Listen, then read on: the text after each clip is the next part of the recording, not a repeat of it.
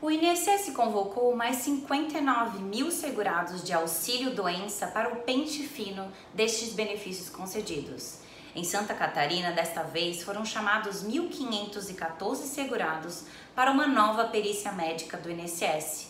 O pente fino é uma revisão feita nos benefícios por incapacidade de quem não passou por perícia médica do INSS nos últimos dois anos.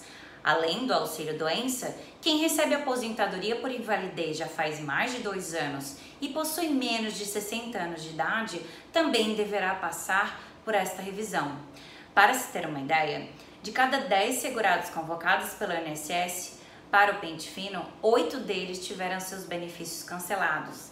Desta vez, foram convocados segurados que não foram encontrados por erros no endereço e segurados que não agendaram a perícia no prazo anterior.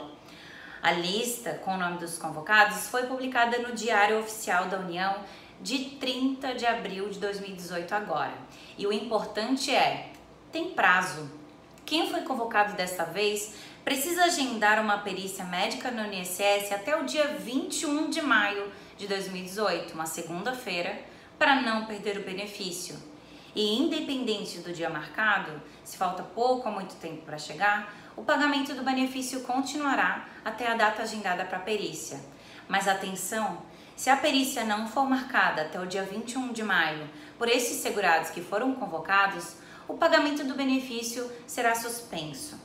O pagamento fica suspenso por 60 dias e durante este prazo de suspensão, o segurado tem mais uma chance para marcar a perícia e recuperar o benefício. Se não agendar, o benefício será cancelado. E também será cancelado o benefício de quem marcar e não for no dia da perícia. Para evitar que o benefício do INSS seja cancelado, é importante seguir quatro passos. O primeiro é verificar se o nome do segurado está na lista dos convocados do pente fino.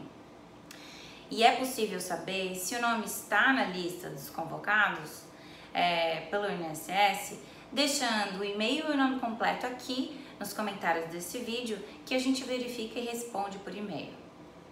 Também é possível é, se ligar por telefone 135 do INSS e consultar com o CPF RG do segurado e o número do benefício. O segundo passo importante é marcar a perícia médica no INSS até o dia 21 de maio de 2018. Para agendar, o segurado pode ligar para o telefone 135 das 7 da manhã às 10 da noite, de segunda a sábado. E se for de telefone fixo, é grátis. Ou então, o segurado faz o agendamento pelo site da internet do INSS.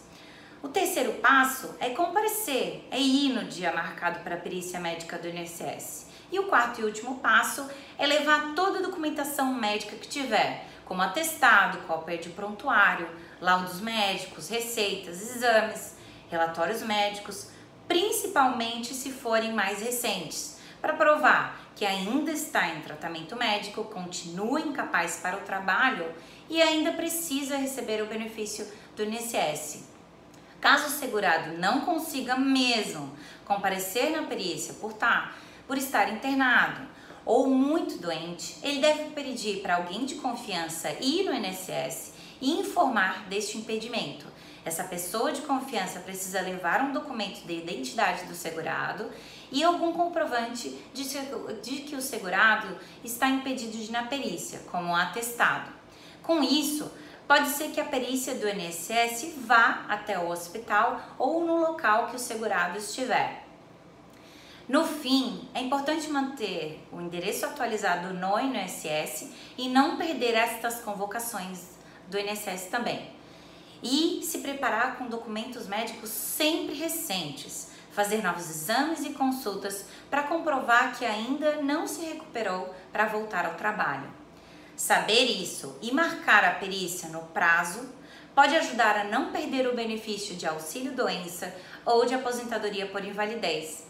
Ficou dúvida ou quer saber mais? Acesse o site www.gdr.adv.br.